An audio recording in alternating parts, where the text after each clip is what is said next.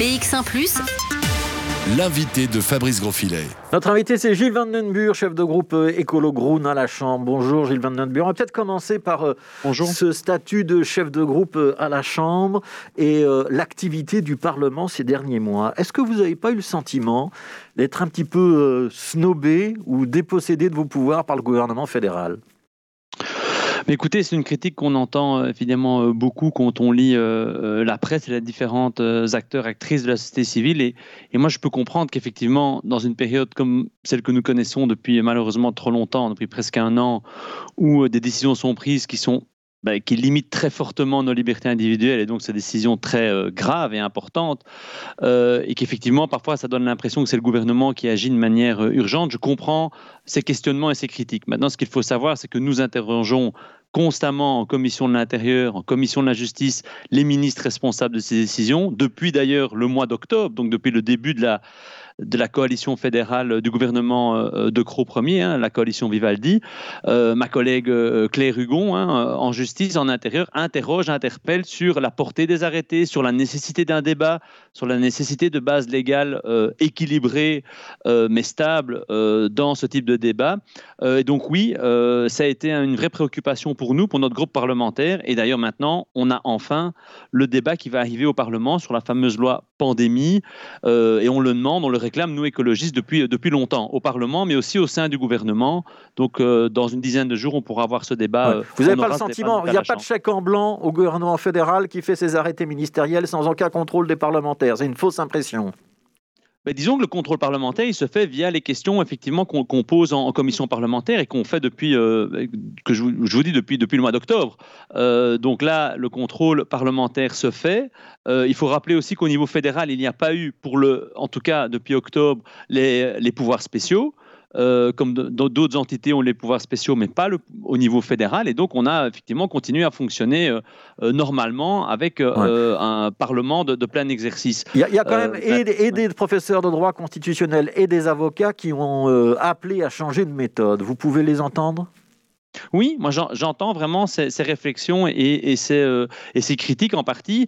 Là où je ne partage pas la critique, c'est de dire que le Parlement est de côté et ne fait rien depuis, euh, depuis des mois. Donc ça, honnêtement, vu l'activité parlementaire et vu les questions qui sont posées en commission, ça, je ne rejoins pas cette critique. Par contre, de dire qu'il faut une base légale euh, beaucoup plus forte en cas de pandémie, vu l'importance des décisions prises et donc des décisions qui limitent nos, libertés individuelles, oui, c'est ça, cette critique-là, nous l'entendons. Et nous sommes vraiment demandeurs qu'une loi, qu'une base légale beaucoup plus euh, importante que celle qui existe aujourd'hui ait lieu avec un débat transparent, euh, et aussi euh, large avec la société civile au Parlement. Et, donc, ça, ça va dans les jours qui viennent. donc dans, a priori dans les, dans les semaines qui viennent, euh, la semaine prochaine ou la, semaine suivante. Alors vous êtes chef de groupe, vous êtes aussi très actif sur toutes les questions économiques. On a appris ce matin que le groupe Neckermann, donc grand voyagiste belge, demandait à être protégé de ses créanciers. Est-ce que c'est la première des grandes entreprises qui commence à être en difficulté? C'est un signal inquiétant? Alors, vous savez, une, entreprise qui, qui demande la protection des créanciers et qui donc est au bord de la faillite, hein, c'est ça que ça, veut dire. C'est toujours, un, toujours un moment extrêmement complexe et certainement pour les travailleuses et les travailleurs. Donc c'est, toujours un moment extrêmement difficile. Maintenant, pour cette entreprise en particulier, c'est une entreprise qui est active dans le secteur euh, euh, donc des voyages, du tourisme. C'est une entreprise qui d'ailleurs n'était pas en, qui était en difficulté déjà avant euh, la crise du Covid en fait, avant la pandémie, hein, qui a déjà eu qui est déjà passé par des, par des rachats, des changements d'actionnaires, des restructurations. Donc, je dirais, euh, vu, la pandémie et vu sa situation qui était déjà compliquée avant la pandémie, ce n'est malheureusement pas une surprise de voir que c'est un secteur qui est euh, dans les premiers touchés aujourd'hui. Euh, et donc, effectivement, il y, a, un processus de réorganisation sans doute judiciaire qui va, être mis en place. Mais de nouveau, pour nous, l'important, c'est le sort des travailleuses et des travailleurs dans, ce type de situation qui est toujours très, très complexe. Ouais. comment ça va se passer donc, pour Neckermann? C'est donc le tribunal de l'entreprise, en l'occurrence c'est Nivelles, c'est pas Bruxelles, qui va devoir faire le tri entre les différentes créances, donc euh, les, les, différents remboursements auxquels Kerman doit faire face et auxquels visiblement elle ne peut plus faire, euh, plus faire face aujourd'hui. Ça protège a priori les entreprises, ce genre de procédure? Oui, donc là, il y a une protection contre la faillite hein, pendant, euh, alors de, de, mémoire, dans ce cas-ci, c'est trois ou quatre mois. donc, où, l'entreprise ne peut pas être déclarée en faillite. Euh, et donc pendant ce temps-là, effectivement, il faut, il faut voir quelles sont les solutions possibles sur la table, que ce soit en termes de restructuration de dette, que ce soit en termes aussi de réorganisation de l'entreprise. Est-ce qu'elle peut rebondir avec un autre modèle, avec, euh, avec un autre euh, modèle, que qu'il soit économique, qu'il soit au niveau de, de ses agences, pour, pour le cas présent ici? Donc il y a effectivement tout un travail de, de réorganisation qui va être entrepris. Alors ça, c'est pour Neckermann. L'inquiétude, c'est qu'on ait beaucoup de situations du même genre dans les prochaines semaines ou dans les prochains mois, y compris avec peut-être des, des entreprises de taille plus modeste euh, en région bruxelloise. Est-ce que vous avez le sentiment que le gouvernement fédéral, notamment, puisque vous êtes euh, au fédéral, fait tout ce qu'il doit faire pour protéger ces entreprises et leur permettre de passer ce moment difficile?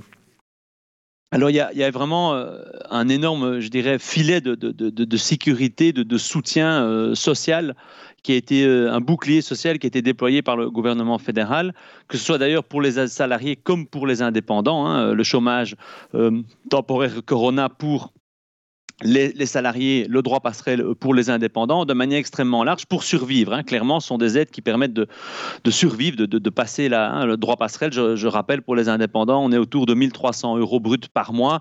Aujourd'hui, il est doublé pour les secteurs fermés, donc on est à autour de 2600 euros brut par mois pour une personne isolée. Donc ça reste de la survie, mais ces allocations sont fondamentales et elles visent tous les secteurs. Euh, et donc je ça n'empêche pas certaines entreprises d'être en grande difficulté parce qu'elles ont des traites à honorer. Ça peut être un loyer, ça peut être un prêt bancaire, ça peut être euh, des assurances, ça peut être des fournisseurs dont les factures sont en souffrance. Qu'est-ce qu'on peut faire pour cela et est-ce que le système fonctionne?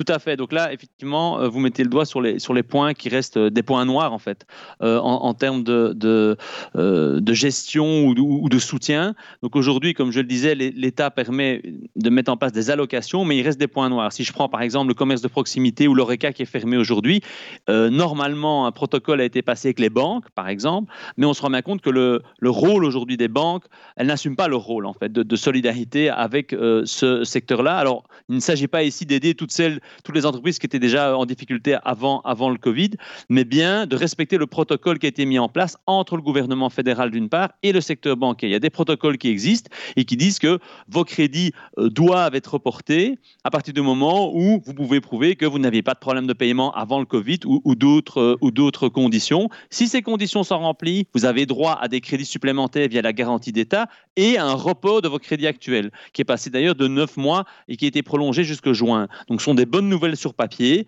euh, mais on se rend compte qu'aujourd'hui, certains secteurs, je prends de nouveau l'ORECA comme exemple, euh, parce qu'ils nous disent, voilà, moi je vais chez mon banquier et on me dit non uniquement parce que je suis de l'ORECA, uniquement parce que je suis de, dans le secteur événementiel, et ça, ça ne va pas. Et donc là, il y a encore euh, une vraie pression à mettre sur ces secteurs-là pour qu'ils jouent le jeu. Quand vous, dites ça, quand, vous dites ça, quand vous dites ça ne va pas, ça veut dire que les banques sont en train de sortir de l'accord qu'elles ont avec le gouvernement fédéral?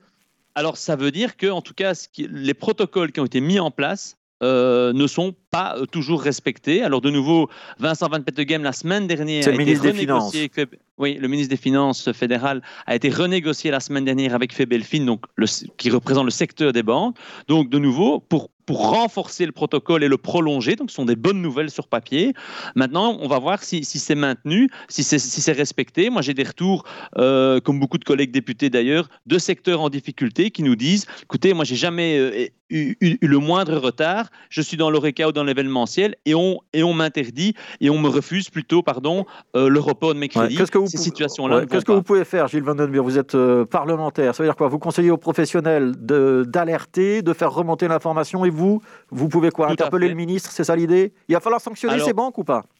Il y, a deux types de pression qu'il faut clairement mettre. Du côté politique, à la Chambre, moi, effectivement, j'interpelle le ministre euh, presque toutes les semaines euh, sur, sur ces conditions-là. Il est d'ailleurs très sensible au, au, sujet. Et par ailleurs, les secteurs, effectivement, les secteurs, les fédérations professionnelles qui nous font remonter les informations euh, pour avoir des cas concrets à soumettre et justement aussi pouvoir auditionner, hein, le cas échéant. Moi, je n'exclus pas qu'on auditionne au Parlement les responsables de, l'ensemble des banques en Belgique, pas uniquement Febelfin, mais les banques de manière individuelle, pour, pour les confronter, effectivement à ces cas concrets euh, euh, qu'effectivement nous, nous, devons recevoir et nous recevons via les secteurs. Voilà, merci beaucoup Gilles Vandenburg pour euh, vos explications. Je sais qu'il y a les banques, mais il y a aussi les assurances qui sont dans votre collimateur. Gilles Vandenburg, chef de groupe écolo Groen à la Chambre. Merci d'avoir été avec nous.